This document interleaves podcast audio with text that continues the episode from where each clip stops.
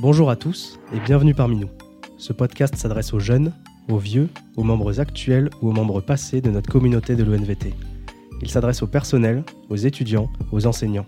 Il s'adresse à tous ceux qui, comme nous, ont envie d'en apprendre plus sur l'école vétérinaire de Toulouse. Sur son histoire incroyablement riche, ses actualités et son avenir. Sur toutes les personnes que nous côtoyons tous les jours, avec qui nous échangeons parfois un sourire ou quelques mots, mais que nous n'avons jamais pris le temps de découvrir.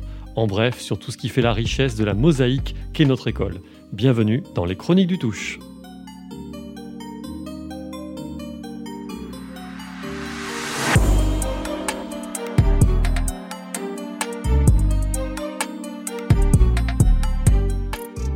Alors moi je m'appelle Philippe Broneisen, je suis étudiant en, quatrième année, donc la nouvelle A5 de l'ENVT, et je suis avec Nicolas Jousserand. Donc Nicolas, moi je suis enseignant-chercheur en médecine interne. Et donc aujourd'hui, on est réunis pour euh, ce- cette première édition du podcast. Donc comme on l'a présenté en introduction, l'objectif de cette nouvelle aventure, c'est de partager au sein euh, des différentes communautés euh, de l'ENVT. Voilà, c'est ça, on essaye de profiter au maximum de la tradition orale qui existe dans notre école depuis très longtemps, et on essaye d'utiliser les moyens digitaux un peu plus actuels pour pouvoir la transmettre à un maximum de monde et à un maximum de générations, parce qu'il y a énormément de choses à apprendre et à découvrir sur les recoins de notre école. Mais on n'est pas tout seul. Aujourd'hui, Nicolas, je vais te laisser présenter nos deux invités, si tu veux bien. Aujourd'hui, nous avons la chance euh, d'accueillir Fanny Ralambeau, qui est adjointe euh, au directeur et qui est, Bonjour. qui est aussi vétérinaire, hein, il ne Ah faut oui. pas l'oublier, et Eh dont, euh, oui, que, nous, que nous allons présenter plus longuement au cours de, de cette émission, mais qui va également euh, participer activement sur nos, nos petits sujets, nos actualités, enfin en tout cas on l'espère. je vais, faire mon- je vais faire au mieux. Et on est également avec euh, Louis Daval, du coup, le responsable de la bibliothèque. Est-ce que c'est ça ton titre exact? Hello, oui, j'ai fêté mes, mes trois ans puisque j'avais été nommé responsable au 1er décembre 2018, donc ça fait maintenant trois ans. Alors bon anniversaire euh, professionnel. Merci, Ouais, et bienvenue parmi nous. merci beaucoup pour l'invitation. Et alors peut-être pour commencer, euh, on va peut-être vous poser une question, euh, comme dans une école vétérinaire. Euh, Est-ce que vous avez des animaux de compagnie, Fanny? Alors, j'ai deux chats Oui. de compagnie, un vieux, un tout jeune, et euh, comme je l'ai dit euh, déjà une fois, quatre enfants. Voilà mes animaux de compagnie.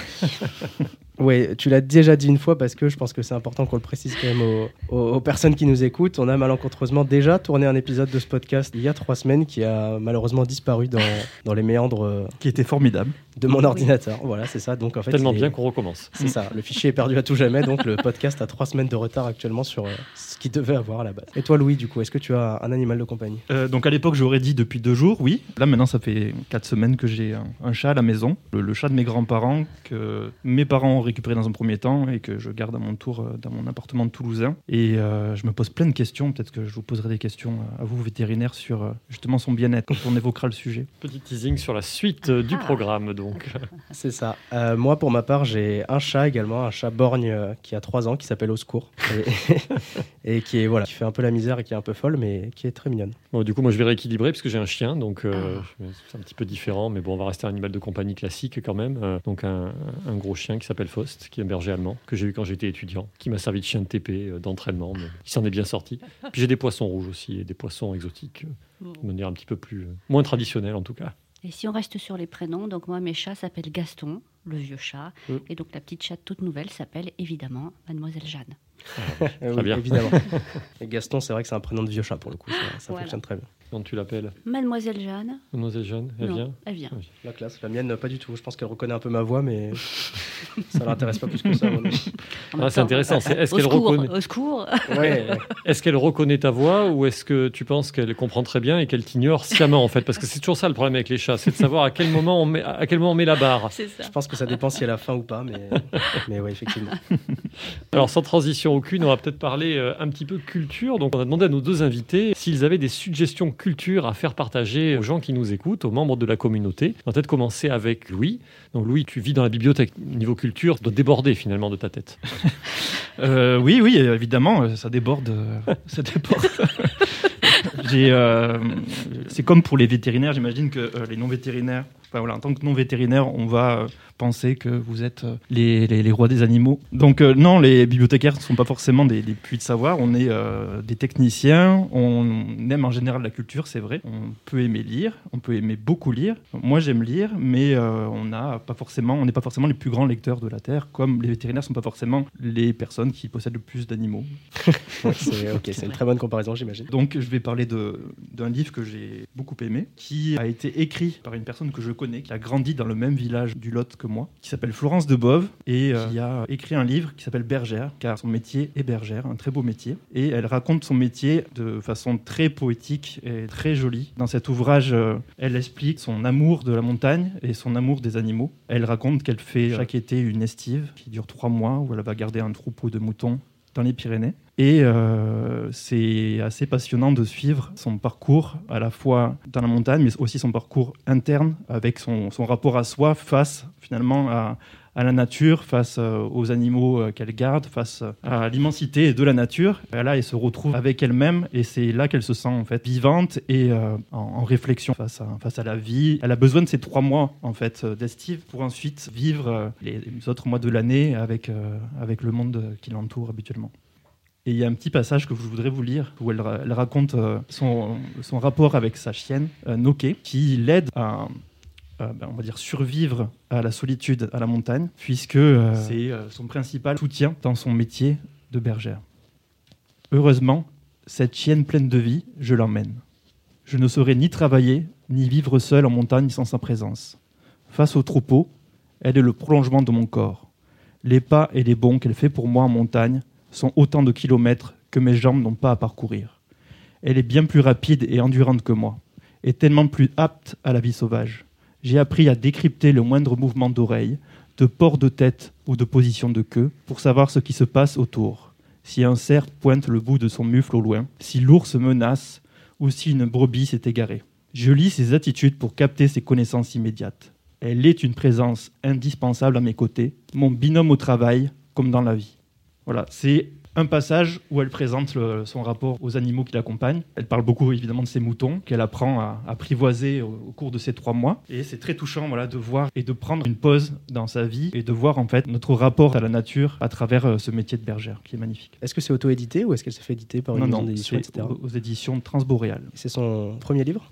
C'est son premier livre. Elle réalise également des illustrations présentées dans, dans son ouvrage. Et ce livre est évidemment disponible à la BU. Un Bien petit sûr. peu d'autopromotion. jeter dessus. ouais. Mm, mm. Alors, est-ce qu'il pourrait se retrouver dans une des pochettes surprises euh, disponibles? Tout à fait. C'est une possibilité. C'est une Ça possibilité. peut tomber sur un, un heureux chanceux. Voilà. À part si les vœux ne correspondent pas à, Bien sûr. à ce type d'ouvrage, mais ça pourrait effectivement tout à fait se retrouver dans, dans une pochette. Parfait. Bon, on va laisser peut-être Fanny euh, enchaîner avec sa présentation culture. Alors, moi aussi, je suis venue avec euh, un livre, une BD, parce que, parce que j'en ai pas mal chez moi des BD. Euh, il s'agit d'une petite BD de Marion Montaigne qui s'appelle La vie des très bêtes, qui s'adresse aux, enfants, mais pas que, parce que euh, moi je les lis régulièrement. Hein, c'est pas fait que pour les enfants. Et en fait, Marion Montaigne, c'est l'illustratrice qui a fait la BD que les gens connaissent peut-être un peu plus, qui s'appelle Dans la combi de Thomas Pesquet. D'accord. Ah oui. Et donc c'est une illustratrice euh, réunionnaise qui avait, enfin qui tenait un blog du professeur Moustache. Ah oui. Et ah oui. voilà, ah oui, je c'est elle. bien ça.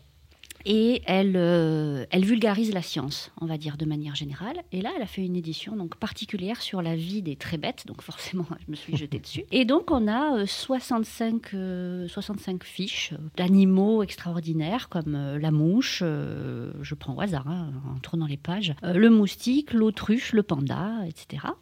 Avec des illustrations qui sont à chaque fois vraiment très très très très drôles. Enfin moi j'adore, ça me fait hurler de rire. C'est très c'est- drôle, c'est malin, c'est joyeux. euh. Il y a un petit quiz à la fin qui s'adresse à tout le monde. Et donc j'en ai un par exemple pour, euh, pour méditer maintenant. Pourquoi le vétérinaire place-t-il un cornet autour de la tête des chiens? Réponse 1.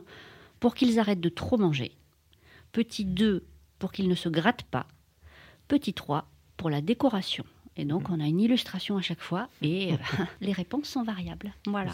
Je vous laisse découvrir et puis, comme vous êtes curieux autour de la table, ben, ceux qui sont autour de la table, ils auront le droit de l'emprunter si ça vous intéresse. Voilà. C'est gentil, voilà. Alors, deux ouvrages vétérinaires, finalement, en tout cas qui traitent des animaux. On n'est Bah pas oui. très loin du, du thème, hein, finalement. euh. C'est ça, tu vois Ça que tu vois Nicolas finalement tu aurais peut-être pu avoir une suggestion culture toi qui C'est lis que des livres c'est vrai,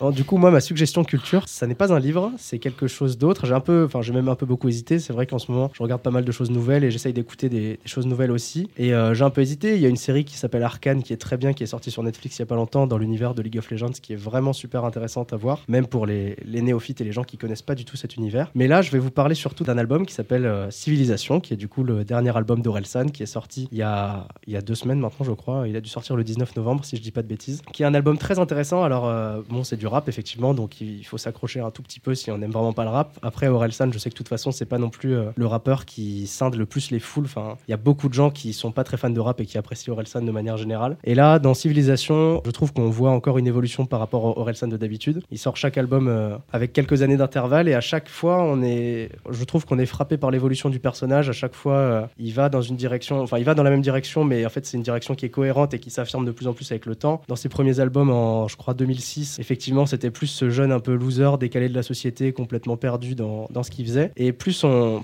a avancé avec euh, notamment euh, la fête est finie il y, a, quelques années ça devait être en 2018 je crois on sentait déjà qu'il était en train de devenir de plus en plus mature. En même temps il avait là, il avait quelque chose comme 35 ans donc euh, il était quand même temps j'imagine. Mais voilà on sentait qu'il devenait adulte et que pour autant le rap c'était pas forcément un truc juste de, de jeunes perdus et et un peu, euh, un peu voyou, on va dire. Et euh, voilà, il le confirme dans cet album, Orelsan, qu'il a grandi, puisqu'il va, il va mettre euh, un peu les gens, les Français surtout, face à tous les problèmes de la société actuelle, avec un regard très mature et très ouvert, on va dire, sur les choses, parce qu'il il va pas forcément prendre directement les gens à partie, il va pas les accuser de quoi que ce soit, et pour autant, il va mettre le doigt sur les soucis majeurs, on va dire, qui, qui, gangrène un peu peut-être la société actuelle avec les réseaux sociaux, etc. Enfin voilà, c'est un album très mature avec euh, des sons très intéressants et comme souvent avec Orelsan, surtout ses derniers, derniers albums, je trouve qu'il faut, il faut les écouter plusieurs fois pour être capable de vraiment en percevoir euh, la richesse. Oh, On va écouter. hein. On va écouter Voilà, ça. je crois. J'ai vu qu'il faisait la couverture de Télérama.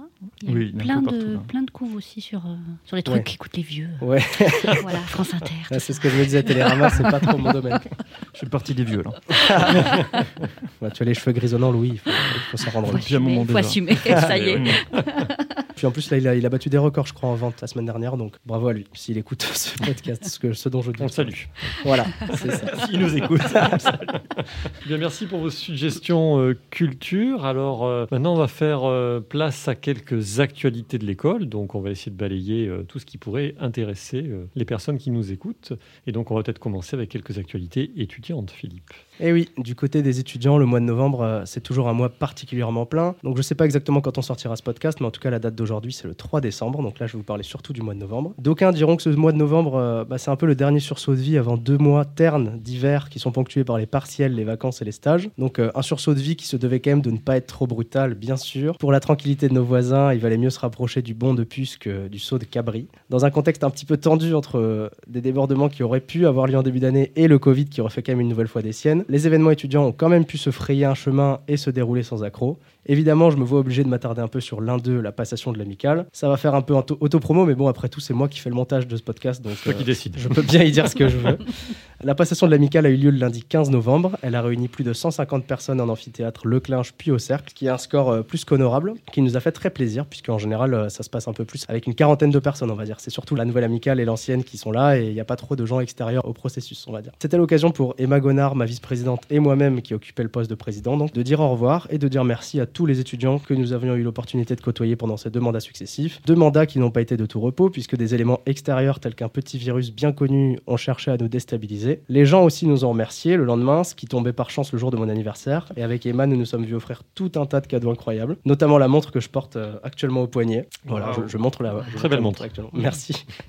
Pour nous succéder, deux listes se sont affrontées. Une première euh, depuis 2014 quand même. Les deux listes en en présence n'ont pas démérité et c'est celle de Lucie Rock qui a fini par l'emporter. Nous pouvons être qu'en tout cas, entre l'amicale sortante et l'amicale entrante, la communication sera efficace pour la passation et pour la suite. L'équipe est motivée et de très nombreux postes sont occupés. Il s'agit probablement d'une des listes les plus fournies de l'histoire. Ça ne laisse présager que du bon. Une autre actualité, un peu plus récente celle-ci, concerne la remise des diplômes des élèves de la promotion Barallon Daniels, c'est-à-dire les A6 actuels. Comme toute bonne remise des diplômes dans notre école, elle aurait eu le mérite de, faire un peu parler. Preuve s'il en faut que c'était un événement incontournable auquel il fallait être pour ne pas avoir à se contenter des potins de, de Radio Tam Tam ENVT. Parce que cette RDD, comme disent les Jeunes, a fait du bruit, mais a aussi été une très belle cérémonie, organisée conjointement par la responsable communication de l'ENVT, Madame Fernandez, et quelques étudiants, notamment Rémi Julien, Théo Morel et Mathias Lambert. Ce type d'événement, c'est avant tout un plaisir, mais c'est également beaucoup de travail, c'est des imprévus et c'est beaucoup de stress, ce qu'on avait un peu oublié euh, avec le Covid.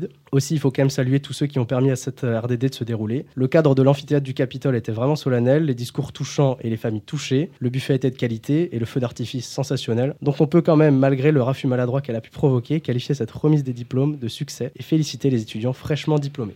Et un grand bravo à eux, effectivement. Oui. Cette belle remise de diplôme, en espérant que le rythme maintenant d'une remise de diplôme par an puisse être tenu sans annulation. euh, Et oui, on verra en fonction de l'actualité. voilà.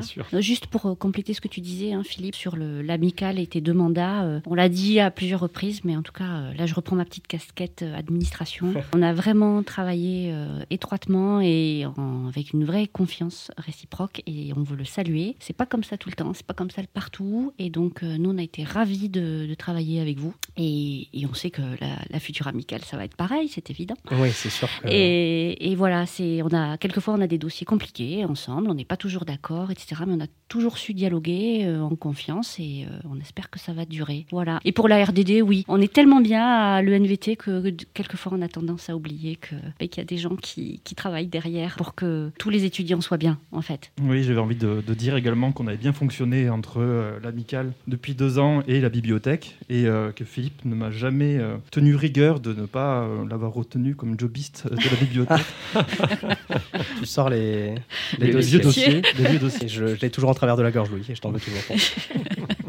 D'ailleurs, ce soir, tu payes. C'est ton tour de payer, Louis. Euh, ben, écoute, Nicolas, je vais te laisser continuer avec tes propres actualités.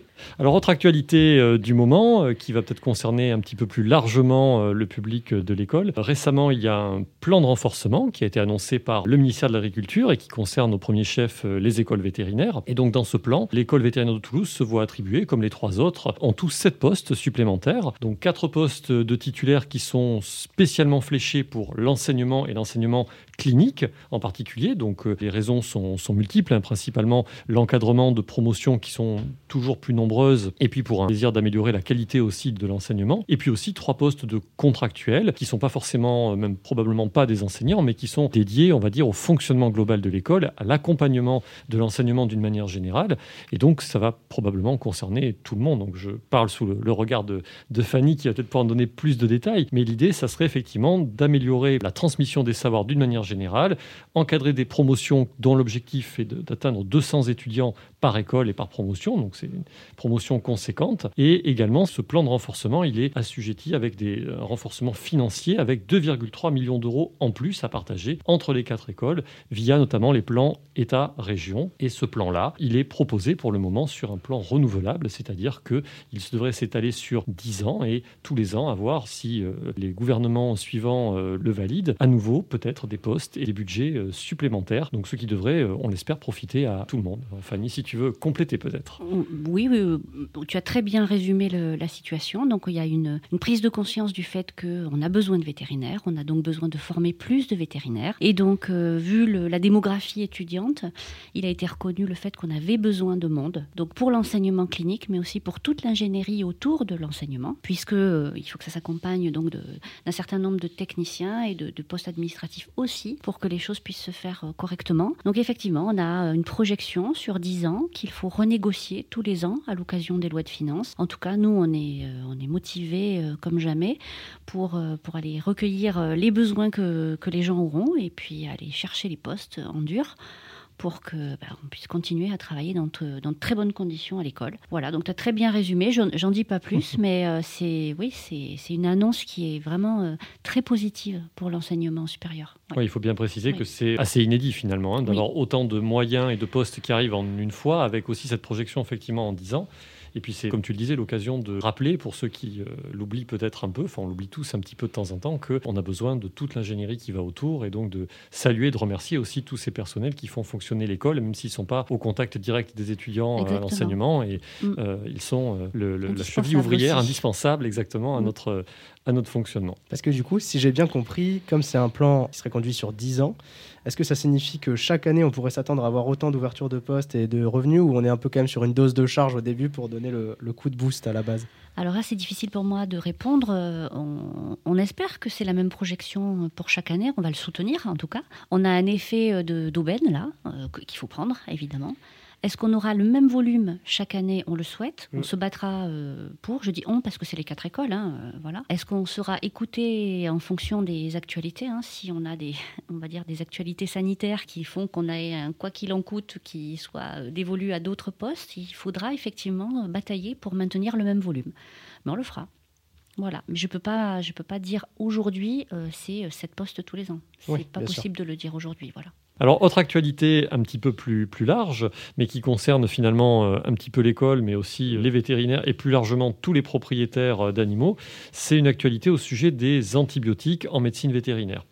Pour ceux qui n'ont pas suivi spécialement cette actualité-là, voilà un petit résumé de ce qui s'est passé. Donc, il y a une initiative auprès du Parlement européen et de la Commission européenne qui ont notamment échangé sur un projet de loi visant à restreindre l'usage des antibiotiques. Donc, l'objectif était de, préserver des médicaments antibiotiques pour la médecine humaine. Et cette loi visait donc à, à restreindre l'arsenal thérapeutique des vétérinaires. Et d'une manière générale, l'interprétation pilote de cette loi aurait pu conduire à une suppression pure et simple de l'utilisation des antibiotiques pour l'animal. Et donc cela a été euh, discuté euh, notamment auprès d'experts, avec l'intervention des académies de médecine, l'Académie nationale vétérinaire, et également euh, des experts dans chacun des domaines. Et il en est arrivé au fait que la loi adoptée précise certains critères qui permettent de limiter l'accès aux antibiotiques, et notamment l'un d'eux qui était fortement défendu par la profession et par les scientifiques qui allaient dans le sens de l'utilisation chez l'animal, et qui précise que tout antibiotique qui serait d'importance pour la médecine vétérinaire pourra bien être utilisé. Donc c'est une sorte de victoire, on va dire, pour la profession, mais aussi et surtout pour le, bien-être animal, euh, d'avoir pu préserver l'utilisation de ces antibiotiques-là, et donc qui nous permettent encore de pouvoir traiter des maladies qui euh, auraient pu être mortelles alors qu'on dispose de traitements efficaces et euh, de médicaments qui sont très couramment utilisés en pratique. Parfait. pas mieux. Pas mieux.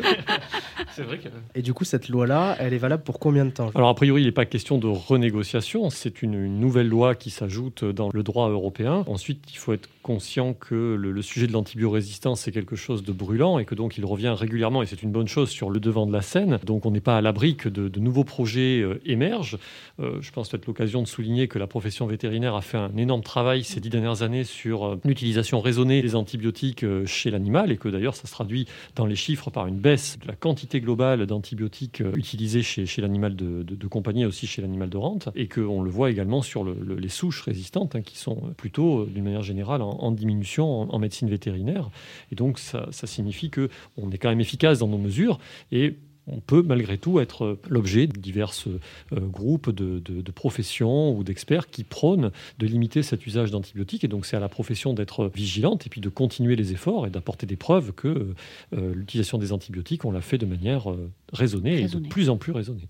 Oui, et puis on a un ministère, euh, le ministère de l'Agriculture, on en a fait vraiment un plan prioritaire, donc éco-antibio 2, et puis toutes ces alternatives. On a une équipe euh, de recherche dédiée euh, à l'école vétérinaire aussi, donc c'est un sujet sur lequel on est vigilant et sur lequel on démontre qu'on a une maîtrise de nos, de nos entrants, en fait, hein, et de, de, notre thérapeutique. Mais effectivement, il faut toujours négocier et euh, veiller à ce que des lobbies ou des groupes d'intérêt ne soient pas tentés de restreindre, en fait, un usage pour des motifs corporatistes ou des motifs économiques. Louis, je crois que tu voulais nous parler un petit peu de la bibliothèque, puisque tu es là. Euh, voilà, autant en profiter. Hein. Voilà.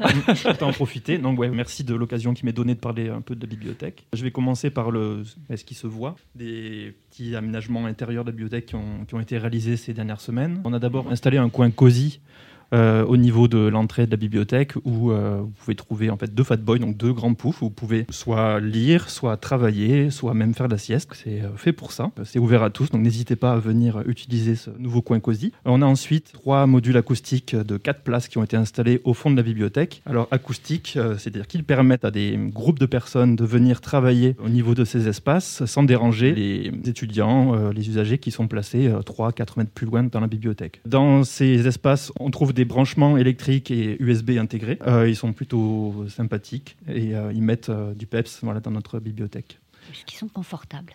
Et ils sont très confortables. C'est vrai. Est-ce que du coup ça marche vraiment le côté insonorisation, les gens qui parlent dedans, est-ce qu'on les entend depuis l'extérieur ou pas?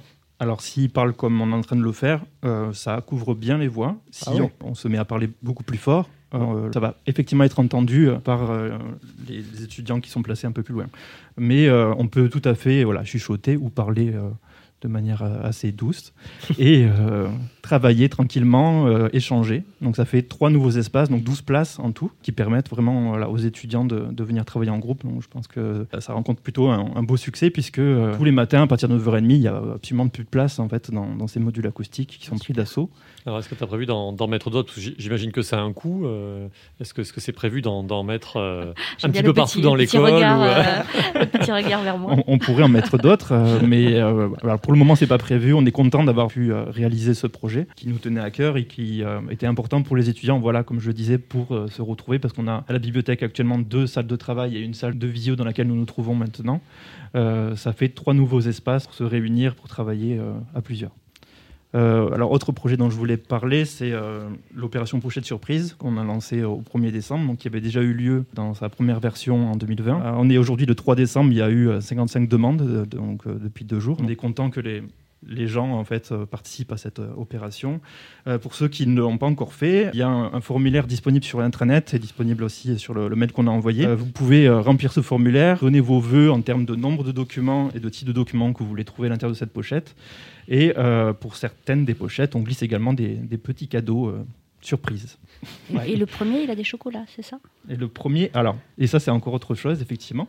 On a aussi un calendrier de l'Avent et un beau sapin décoré au niveau de la bibliothèque. Donc un calendrier de l'Avent qui permet euh, au premier emprunteur de la journée de récupérer le chocolat du jour oh, à l'intérieur de ce calendrier. Donc n'hésitez pas pour tous les gourmands. Donc il faut venir réserver à 8h du matin, c'est ça? Vous pouvez venir dès 8h45 actuellement à la bibliothèque euh, chipper le chocolat du jour. L'invitation est lancée. En plus, on vous a fait des super suggestions culture. Donc, euh, à part l'album d'Orelsan, normalement, vous pouvez tout trouver. Euh, enfin, non, en fait, pas du tout. Vous pouvez juste trouver Bergère, du coup, à la bibliothèque. Oui, mais, le livre euh, suggéré par Fanny nous plaît. Et dans les dernières commandes, il y a une bande dessinée qui a été commandée. Voilà. Vous, pourrez découvrir ça dans quelques semaines. Oh, teasing Merci beaucoup Louis. Comme on a pu le voir peut-être sur le sujet des modules acoustiques, j'ai l'impression que Fanny, c'est un peu toi qui contrôle tout dans l'ombre dans cette école. Oh oui, je suis maître de l'univers. Donc on va commencer par une question assez simple pour toi. Est-ce qu'on a vraiment besoin de toi à l'ENVT alors, je ne sais pas si on a besoin de moi, mais on a besoin de ma fonction, en tout cas, qui est la fonction d'adjointe au directeur et non pas de directrice adjointe. C'est une petite nuance qui euh, me permet euh, d'occuper un poste où je m'occupe des sujets stratégiques, des sujets euh, transversaux, des sujets de contentieux, on va dire d'élaboration juridique, et des partenariats vers des partenaires institutionnels, comme les autres administrations, les collectivités territoriales, etc. Donc euh, j'ai un, travail de médiation, de négociation, et pas de suppléance du directeur. C'est pas ça mon travail. Je fais un binôme avec le directeur, comme le ferait peut-être une directrice de cabinet. Et j'occupe aussi les fonctions de responsable du service qualité et euh, d'action transverse. Voilà. Donc je ne sais pas si je, suis indispensable, mais ma fonction l'est. Tu es euh, aussi vétérinaire eh oui. de Toulouse, bon, eh qui rattrape quand même beaucoup hein, le côté administratif. Hein. mais alors justement, quand on est vétérinaire, qu'est-ce qui peut pousser une, étudiante euh, fraîchement diplômée, on va dire, à ne pas se retrouver euh, dans la campagne, les pieds dans la bouse de vache, faire 80 heures par semaine Qu'est-ce qui t'a pris finalement de devenir inspectrice de la santé publique vétérinaire? Alors, c'est tout à fait personnel, hein, mais comme beaucoup d'étudiants, je me suis interrogée en troisième, quatrième année sur euh, mes orientations professionnelles. Et donc, euh, j'ai fait des stages euh, qui étaient à l'époque autonomes, on va dire. Et je me suis retrouvée en 1996, c'est loin, déjà. Je n'étais pas née. voilà. Dans une direction des services vétérinaires où, euh, où on a eu donc les premiers cas de vaches folles à traiter, avec l'impact médiatique à l'époque, etc. Et là, ça a été pour moi la révélation euh, de me dire, mais oui, je veux faire un métier euh, de service public, au contact du public, et je, je veux faire de la santé publique. Et si je peux sauver le monde, c'est super. Voilà, d'où ma motivation de l'époque et qui est finalement, quand on voit les jeunes qui s'orientent vers les carrières d'inspecteurs de, santé publique, reste toujours la même. Donc euh, je me sens très très jeune encore. Voilà. On ne dira pas le contraire. non, il faut pas. Ce serait vraiment malvenu de notre part, effectivement. Et donc tu as quand même préféré faire ISPV pour finalement surveiller des carcasses à l'abattoir, c'est ça? Oui, oui, voilà, surveiller les carcasses à l'abattoir, euh, tuer des animaux et, euh, et gérer des administrations. Voilà. Non, non, j'avais envie de faire vraiment un, métier d'intérêt général, vraiment, de, porter des politiques publiques euh, qui soutiennent euh, la profession vétérinaire et les filières agricoles. Ça me paraissait euh, important d'avoir un métier qui soutienne les deux et j'étais moins à l'aise avec le rapport du vétérinaire vers le client dans une médecine individuelle. Donc je, je préférais m'orienter vers quelque chose de collectif qui m'anime davantage. Et donc finalement beaucoup d'administratifs et alors Oui, beaucoup d'administratifs, pas de soins, en tout cas pas de soins directs comme on l'entend dans une pratique individuelle. Ça te manque? Oui, ça me manque, oui, oui, bien sûr. Donc j'expérimente sur mes propres animaux qui souffrent du coup, mais euh, je, suis plus attirée vers le, va dire le, la vision individuelle, la vision pardon collective justement du soin et l'orientation de la stratégie euh, de ce qu'on peut faire sur une population. Donc l'épidémio, euh, la gestion des zoonoses, le maintien d'une économie de filière, qui sont peut-être des choses qu'on voit moins en direct quand on est étudiant et qui prennent peut-être plus d'importance quand on vieillit. Voilà. Des, sujets qui sont d'actualité de toute façon. Oui, euh, quand on parle de médecine de population, de mm. zoonose, euh, on va revenir un petit peu sur le côté plus administratif. Une de mm. tes principales missions, en tout cas peut-être celle qui est la plus visible pour euh, les membres de, l'ENVT, c'est la coordination vis-à-vis de l'évaluation A3EV. Donc pour ceux qui ne savent pas, c'est l'agence européenne qui délivre des accréditations pour les établissements d'enseignement vétérinaire européens. Donc finalement, ça, ça remue beaucoup d'administratifs, cette évaluation-là. Est-ce qu'on en a quelque chose à faire de ce que les Européens pensent, notre formation vétérinaire? Alors oui, on en a, on en a à faire bien sûr. C'est une histoire de visibilité et, d'image et de reconnaissance européenne que nous sommes au niveau du standard européen d'enseignement, mais pas que, hein, aussi de recherche. Et c'est le cas. Donc euh, effectivement, c'est important d'être euh, évalué, de se regarder fonctionner et d'être évalué par ses pairs euh, sur la façon de fonctionner, au-delà de, l'obtention de, l'accréditation. Hein, c'est le processus qui est important. Et puis désormais, on aura, euh, on va dire, une, une, habilitation à délivrer des diplômes nationaux qui sera indirectement liée au fait qu'on soit évalué de manière européenne ou pas. Et il est donc important de se présenter aux évaluations et de les réussir si possible. Donc effectivement, on a perdu notre accréditation en mars 2020 pour des motifs immobiliers, hein, des motifs d'infrastructure et pas sur les enseignements, et ça c'est important de le dire. Et donc on se représente en avril 2022 pour lever les non-conformités qu'on a eues. Et donc cette préparation en fait à ces évaluations, effectivement, je les coordonne et je pousse pour que les choses soient faites, rédigées, appliquées et fonctionnelles au moment où les experts passent. Ah, parce que c'est important de revenir sur ce point que tu as mentionné c'est que soit effectivement l'obtention d'accréditation, c'est bien sûr ce qu'on vise, mais ce qui est très important et ce qui euh, permet de nous améliorer au quotidien, c'est tout ce que la préparation de cette évaluation a permis, de mettre en place des procédures, d'avoir un retour, de même pour nous, de, regarder ce que l'on faisait et de nous questionner sur ce qu'on pouvait faire, changer en fait pour, pour que ça soit toujours mieux. C'est très important finalement. Voilà, c'est plutôt le credo de se dire qu'on est en, amélioration continue, constante, au-delà d'une certification qu'on va chercher. Euh, c'est qu'on on, s'interroge sur nos pratiques, on attend un feedback euh, bah, des des, gens qui sont parties prenantes et on essaye d'améliorer, même si ça peut paraître long. On a souvent des réclamations, des revendications. Euh, voilà, il faut le temps de les analyser, il faut le temps de mettre en place euh, quelque chose de robuste. Donc c'est pas immédiat, euh, ça peut prendre un petit peu de temps, mais l'objectif il est toujours le même. Hein. Je vais paraphraser une, une chanson, mais c'est d'aller plus haut, quoi. Voilà. il se moque. Je pensais pas entendre cette citation dans ce podcast, mais merci beaucoup de l'avoir, merci beaucoup de l'avoir fait en tout cas. On est en sérieux quand même de, de dire que c'est tout ça, c'est fait au service des étudiants et que donc l'intérêt, c'est vraiment leur formation. Et je pense que c'est l'occasion peut-être de le rementionner là aussi, que notre, notre objectif, c'est de former des vétérinaires efficaces sur le terrain et puis bien dans leur basket. Préparés au marché du travail et puis bien intégrés dans les préoccupations sociétales, surtout. Voilà. On peut former des gens et qui soient complètement hors sol. C'est pas notre but. Merci en tout cas de nous laisser les pieds sur terre. Je mentionnais un peu plus tôt un tout petit virus euh, qui a fait l'apparition dans nos vies il y, a, bientôt deux ans. Concrètement, le Covid, qu'est-ce qu'il a changé? En quoi il a impacté ton travail, hormis le fait que tu doives porter un masque dans ton bureau et autour de cette table? Alors, euh, donc je suis la référente Covid de l'établissement. Donc, euh, depuis deux ans, j'ai été chargée d'organiser le tracing de l'ENVT, donc euh, répertorier les cas, négocier avec les tutelles et les autorités de santé le fait qu'on ne ferme pas, qu'on puisse euh, organiser des, des, campagnes de dépistage, qu'on puisse euh, continuer euh, à faire nos activités, à organiser le travail le plus possible sur site quand c'était possible et euh, à, préserver la, la, santé de tous. Voilà. Le Covid a, a, changé un peu mon quotidien parce qu'il a pris beaucoup de place, hein, comme tout le monde, au moins en, en 2020. Et puis on a un petit épisode de nouveau à passer. Donc euh, voilà, j'en profite pour faire euh, les rappels de vigilance, euh, de penser aux autres et puis de, se préserver soi. Voilà. Donc euh, vraiment faire attention. Oui, des rappels qui sont importants. Et alors si on reste encore sur cette vague-là, finalement, on peut dire que à toute chose malheur est bon. Et les vétérinaires finalement ont joué un rôle, alors euh, que certains jugent peut-être encore un peu trop modeste, mais euh, tout d'abord en intégrant le conseil scientifique, un peu tardivement, diront les plus pessimistes, mais avec l'intégration d'un vétérinaire qui a pu donner son avis sur la, la, gestion de cette pandémie qui est une zoonose hein, à la base, rappelons-le. Et puis ils ont également été mobilisés pour la vaccination des premières doses. Peut-être le seront-ils à nouveau dans les semaines, au mois à venir, s'il faut revacciner toute la population. Quel est ton regard là-dessus? Est-ce que les vétérinaires sont à leur place ou est-ce qu'au final, euh, c'était injustifié de les faire intervenir sur autre chose que des animaux? Alors les vétérinaires ont été d'abord reconnus euh, comme professionnels de santé par la haute autorité euh, de santé sanitaire, donc ça c'était indispensable. Ça n'a pas été fait tout de suite, ouais.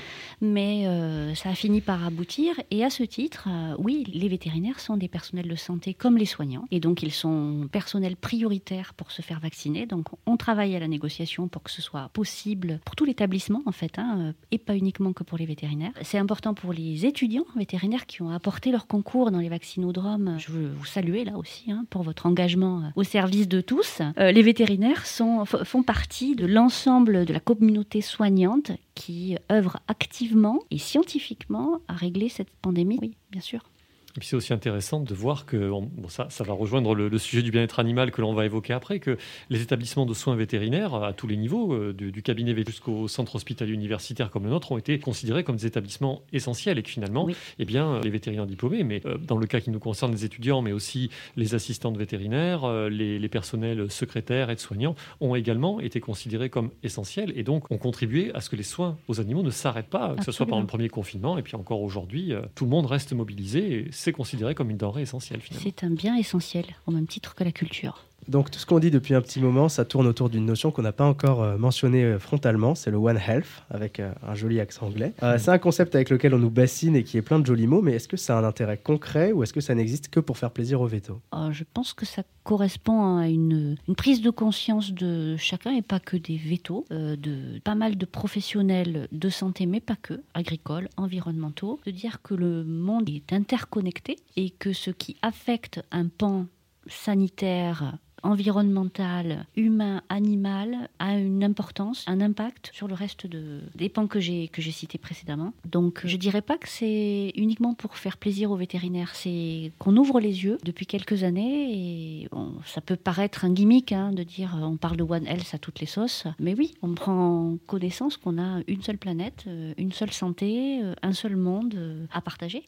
Alors, on va terminer sur juste deux actualités, ou en tout cas des sujets un petit peu plus récents. Euh, une petite transformation à l'ENVT depuis le, le 1er septembre, c'est l'arrivée d'une nouvelle promotion. Alors, pas à la fin du cursus, mais au début, avec l'arrivée de la première promotion recrutée sur le concours post-bac. Alors, d'après toi, bonne idée ou mauvaise idée? Très bonne idée. Très bonne idée pour les écoles de pouvoir maîtriser son recrutement et ça c'est une nouveauté, et puis de permettre à des jeunes d'intégrer directement une nouvelle voie de concours. Donc c'est une ouverture d'esprit aussi qui est différente. Donc euh, oui, plutôt une très bonne idée que d'ouvrir à des profils qu'on n'aurait pas forcément euh, eu en filière euh, prépa euh, classique, on va dire. Donc oui, c'est une très bonne idée. Bon, et alors tant qu'on reste dans ce concept de petites questions rapides, bonne idée ou mauvaise idée d'investir un budget conséquent en 2018 pour rénover l'image de la marque ENVT Très bonne idée. La bâche sur la bibliothèque est visible par tous les avions.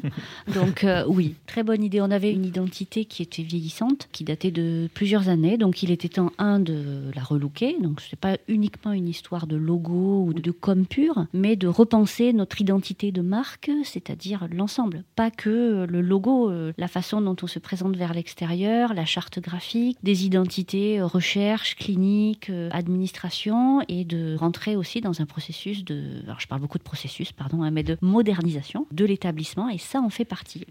Et dernière question rapide, euh, le podcast pour communiquer au sein de la communauté, bonne idée ou mauvaise idée? Mais Moi j'adore, mais je, je voilà, je, je C'est la bonne réponse. Euh, je suis fan de l'audio de manière générale, donc ah. merci de m'avoir invité euh, pour ce premier, deuxième enregistrement. Oui, c'est ça, avec, avec plaisir. Après, c'est vrai qu'en général, quand on s'est fait une prise, c'est mieux, mais, mais, on fait avec ce qu'on peut. En tout cas, on est très content de vous avoir avec nous. Merci beaucoup Fanny de t'être prêtée à l'exercice de nos questions acerbes que tu avais déjà découvert une première fois. Et donc nous allons passer maintenant quelques minutes à parler du sujet principal que nous avons choisi pour cette émission, qui est le bien-être animal. Alors un sujet un petit peu vaste, on va se concentrer sur quelques aspects aujourd'hui. L'idée n'est pas de tout balayer. Et nous avons demandé à notre deuxième invité, celui qui est extérieur au monde vétérinaire, de nous faire un petit texte sur, sur ce qu'il pensait du bien-être animal et des petites interrogations qu'il avait. Et puis euh, ça lancera le débat. Donc Louis, euh, on t'écoute avec attention.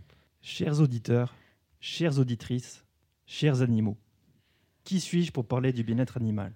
Moi, un homme, un animal politique, un loup pour l'homme, un loup pour le loup, un louis. Mercredi soir, je me suis rendu à Tournefeuille, au cinéma Utopia. Une ambiance conviviale, du monde, un restaurant en ébullition où s'entremêlent les mets et les mots, de la chaleur humaine en ce début d'hiver. À l'affiche, un film, Animal, de Cyril Dion. Non, rien à voir avec Céline Dion, Philippe.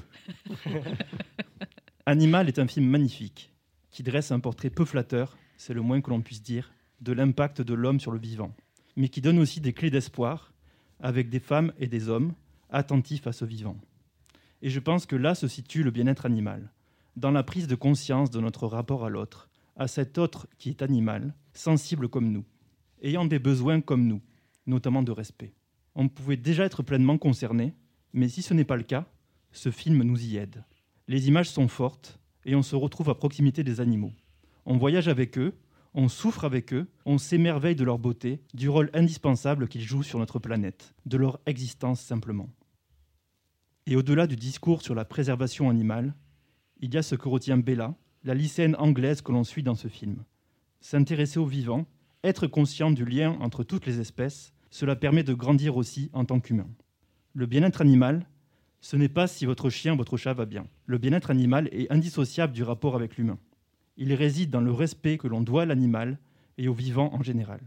Sur un plan plus formel et réglementaire, l'Organisation mondiale de la santé animale définit les conditions que l'homme doit offrir à l'animal pour assurer son bien-être à travers cinq libertés individuelles. Absence de faim, de soif et de malnutrition, absence de peur et de détresse, absence de stress physique et ou thermique, absence de douleur, de lésions et de maladies, liberté d'expression d'un comportement normal de son espèce. Face à ces notions, je m'interroge.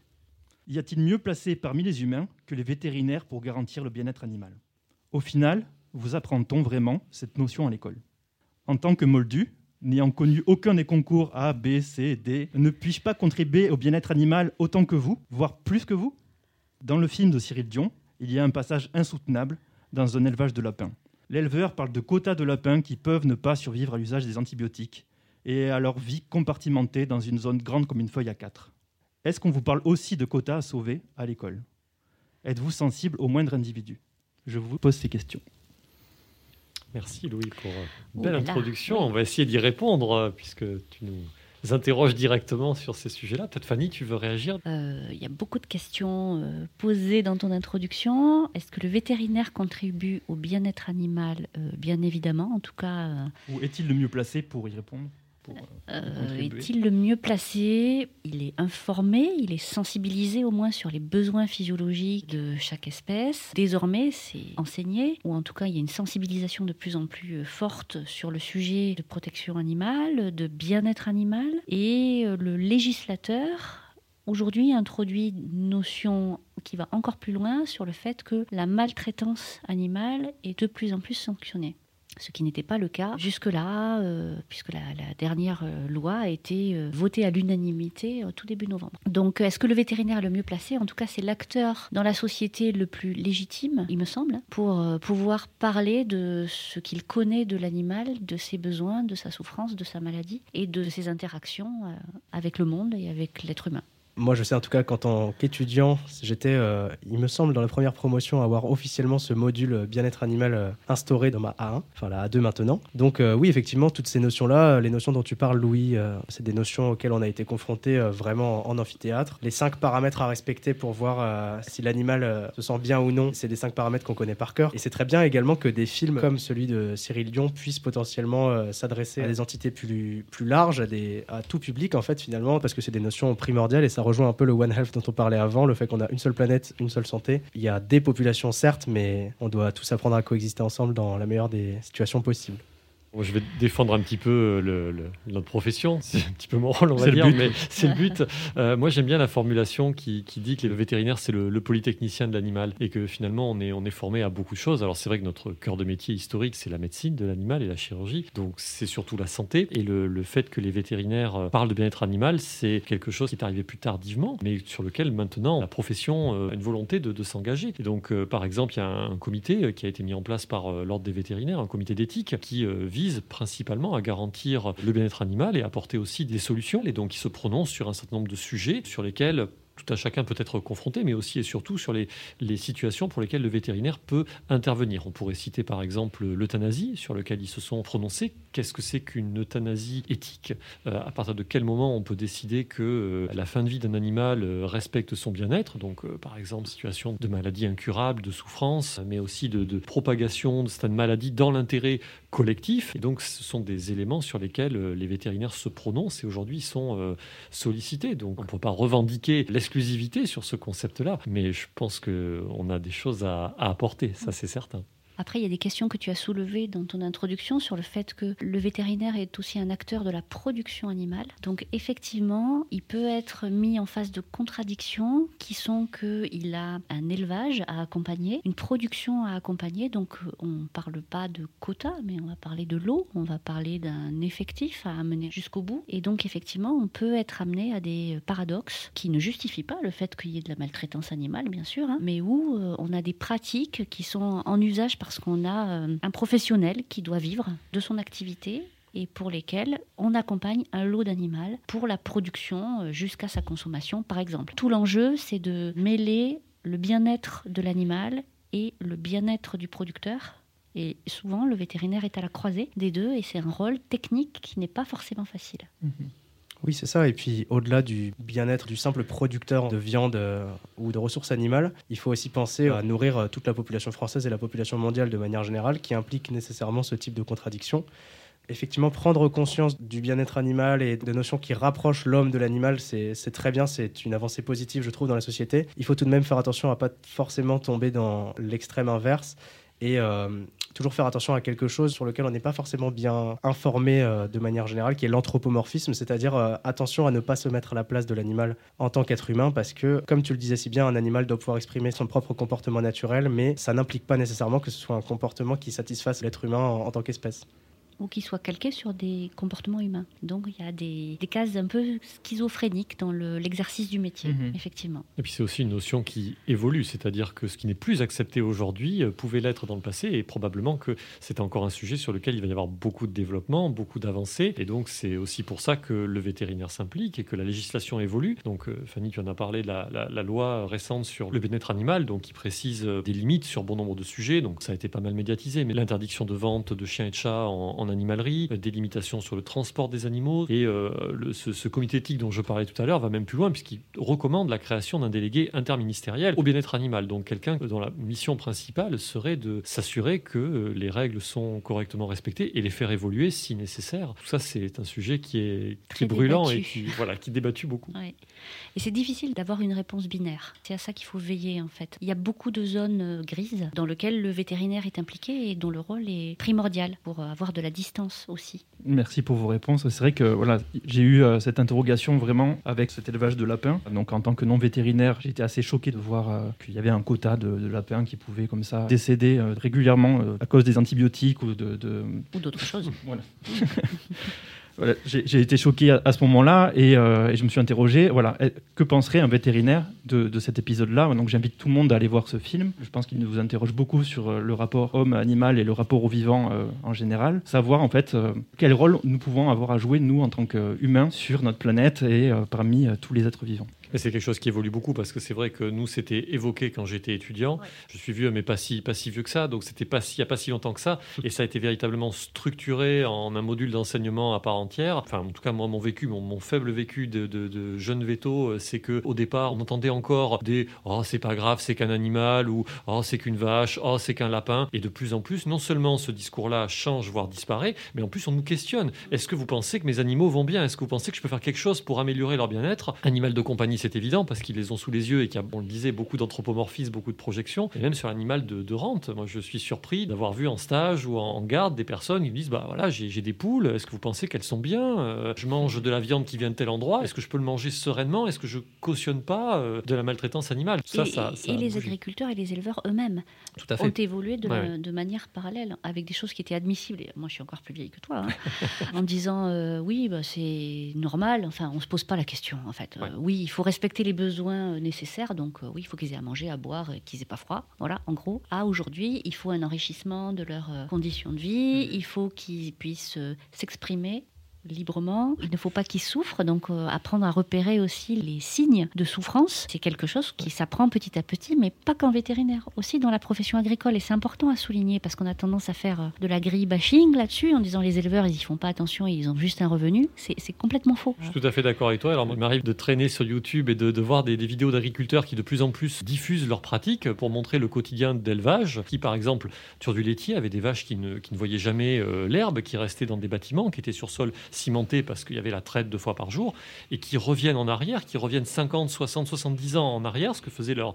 grand-père ou arrière-grand-père, remettent les vaches à l'extérieur, utilisent la technologie, par exemple avec le robot de traite qui permet à la vache d'aller finalement à la traite quand elle en a besoin, quand elle en a envie, en quelque sorte, même si c'est un peu anthropomorphique ce que je viens de dire, et, de, retourner sur des, pratiques où finalement l'animal euh, vit sa vie avec accès à l'extérieur, et puis euh, également des, aménagements. Les éleveurs s'investissent là-dedans.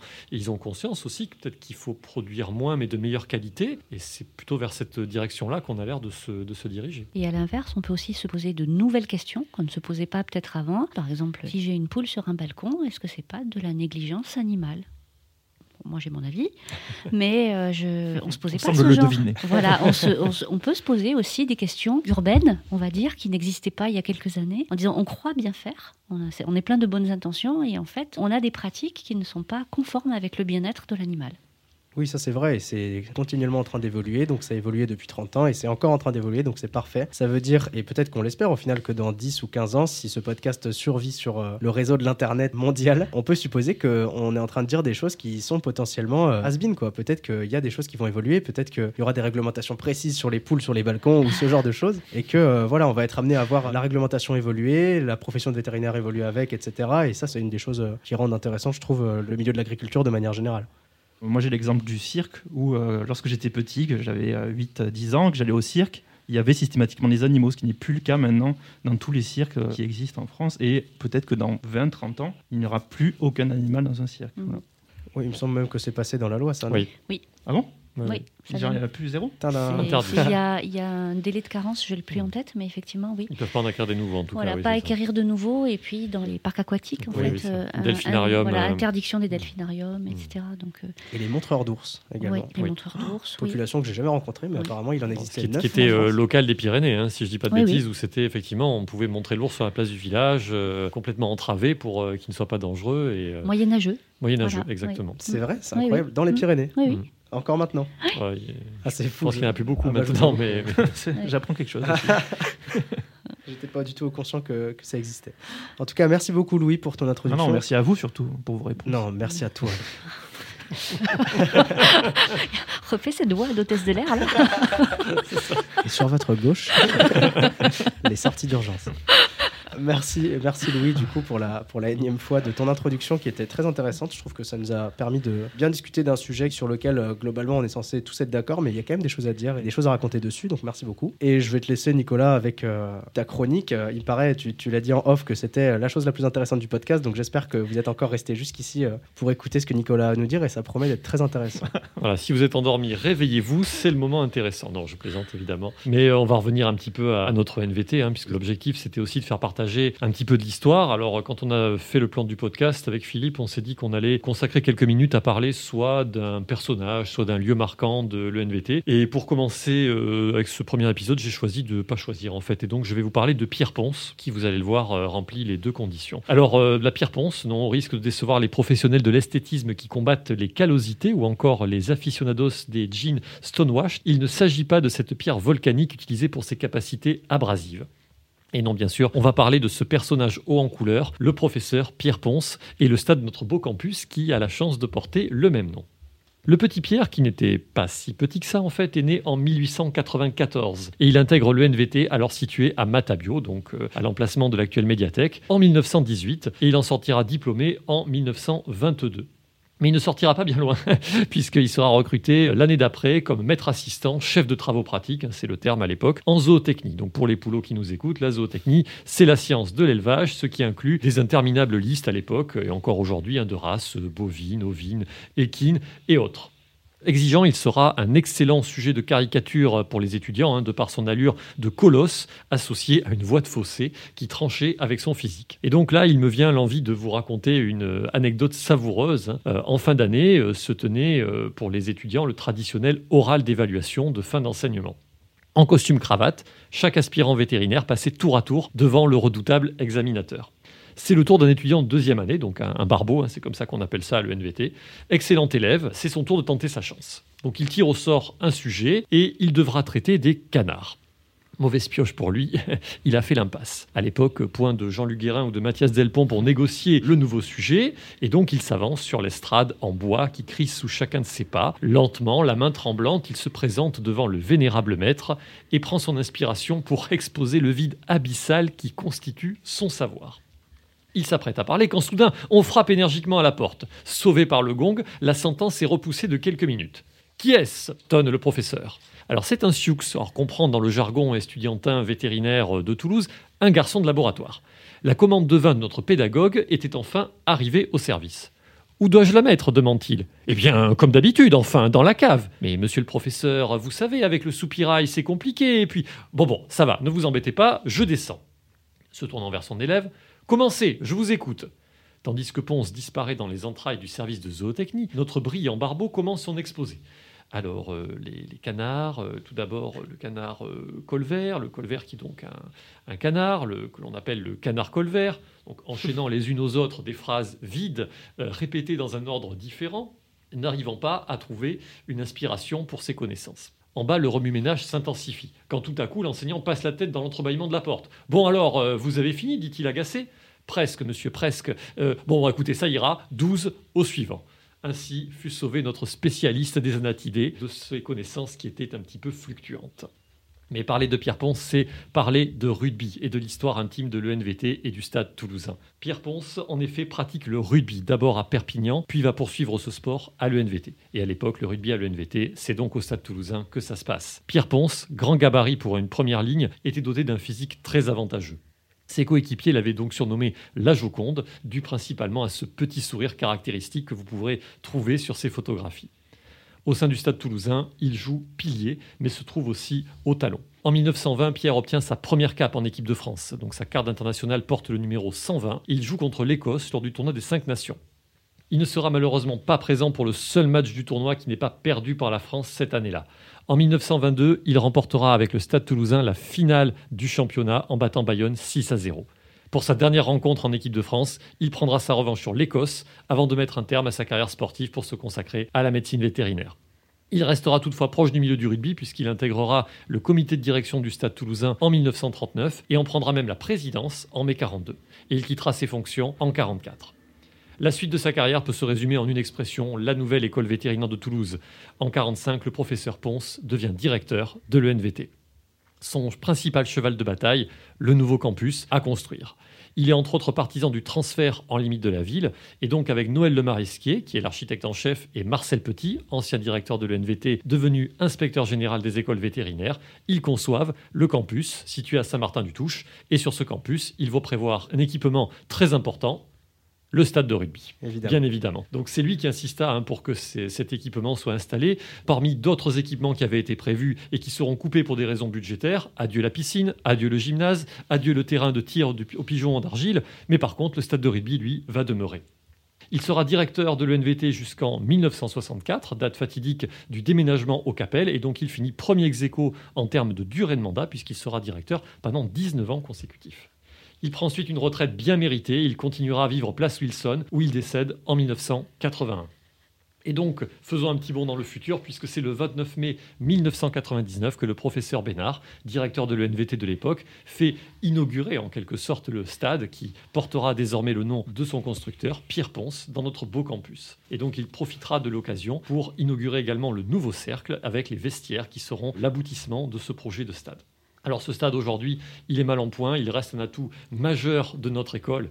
Qui se souvient du temps où il était copieusement arrosé et entretenu quasi quotidiennement? Aujourd'hui, il est dans un état plus que préoccupant. Mais il accueille toujours les manifestations de rugby, mais aussi des autres sports, et conserve une place importante dans la vie étudiante. Car pour plagier Albert Camus, un tout petit peu seulement, il n'y a pas d'endroit au monde où le vétérinaire toulousain est plus heureux que dans un stade de rugby, évidemment surtout celui où nos adversaires se frottent à la pierre ponce. Évidemment. Et donc nous profitons de l'occasion pour souligner euh, à la représentante de la direction présente que ce stade aurait peut-être besoin d'un petit coup de pouce pour retrouver son lustre d'antan. Je ne peux pas répondre à cette question immédiatement, mais je, le note attentivement. C'est vrai que les vétos toulousains, de manière générale, et le rugby, c'est une longue histoire d'amour grâce à des personnages comme Pierre Ponce que tu as présenté de façon euh, remarquable. ouais, remarquable. Voilà, c'est ça. J'allais dire brillante. Euh, n'allons pas jusque là. Remarquable, c'était déjà pas mal. Non, c'était bien. tu cloues le bec, hein. à chaque fois tu cloues le bec. Oui, c'est ça, en fait, je fais des trucs bateau, donc du coup, personne n'a plus rien à dire après, en fait. Non, pas bateau.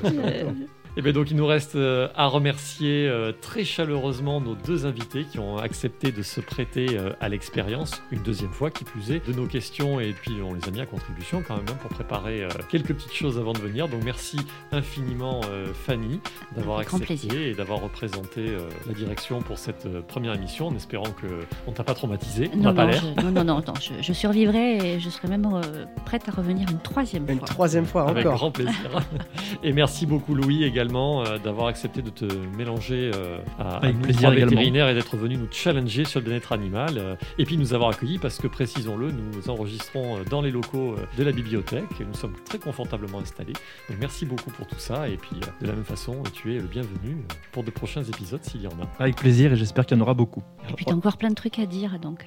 Ouais, c'est plein de projets encore. C'est ça, il y a encore énormément de choses à dire. Donc Louis sera obligé de revenir. Voilà, il faut quand même remercier également l'Amical qui a permis de financer du coup tout le matériel qu'on utilise pour enregistrer ce podcast, qui permet quand même d'avoir une super qualité audio. Et puis, merci quand même euh, en particulier à mon colocataire Hugo Brun, c'est lui qui a réalisé notamment le générique que vous avez pu entendre au début et que vous allez peut-être de nouveau entendre au moment où je parle actuellement. C'est lui qui m'a aidé euh, pour tout ce qui est matériel, etc. Malheureusement, quand il était présent, on a loupé l'enregistrement, donc euh, peut-être que c'est mieux quand il est pas là. et si vous entendez ce message, eh bien c'est que vous êtes arrivé au bout de notre premier podcast. Merci du fond du cœur de nous avoir écoutés et nous espérons que les chroniques du touche ont pu vous apprendre des choses sur notre école. Nous sommes très friands de tous vos retours. On va bientôt créer une adresse mail pour euh, que vous puissiez discuter avec nous. Vous pouvez aussi nous en parler en face parce que tout l'intérêt de ce podcast, c'est peut-être justement de créer un peu de discussion et de dialogue entre des personnes euh, qui se croisent tous les jours et qui ne se connaissent pas forcément plus que ça. Merci à tous. Merci beaucoup. Merci à tous. À bientôt.